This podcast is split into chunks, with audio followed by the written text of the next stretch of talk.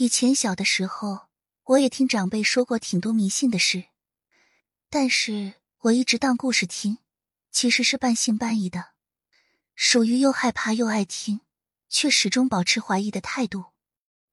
我女儿出生以后，老容易半夜哭醒，有的时候能哄好，有的时候怎么都哄不好，燥得很。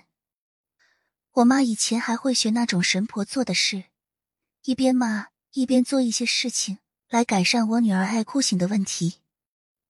我不相信，不理解，还说了我妈。我说你怎么跟个神婆似的？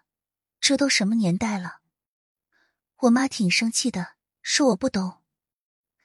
她说她年轻的时候也不信这些，后来生了我才知道，老人家说的话是对的。有些事情不发生在自己身上，就体会不到。不相信，我是真的不信的，也不把我妈说的话当回事。直到发生了许多事，巧合的我自己也无法说服自己，那就是巧合。我不由自主去想，是不是我和我的女儿之间有那种灵犀相通呢？会有这样的疑惑，是因为我有大概四次吧。头天晚上做梦，梦见女儿不太好的情形，或者梦很奇怪，第二天我女儿就一定会生病。我想写的是到现在为止，自己都还印象深刻的两次梦。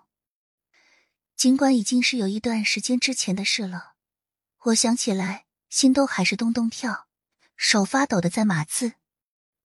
今天先说第一个梦，我梦见有一天。我好像是从外面回到家，一推开家门，就看见我婆婆抱着我女儿。我女儿一整个头全被扎满了银针，那个银针密密麻麻的扎在她的头上，她撕心裂肺的在哭。我婆婆抱着她，不知所措的坐在沙发上。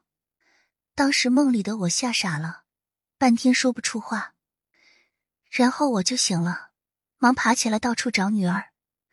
女儿好端端的睡在她的小床上，我看着她粉嫩的脸，压抑着声音哭了很久。然后第二天，我女儿就开始发高烧，生病了。第二个梦，明天再讲。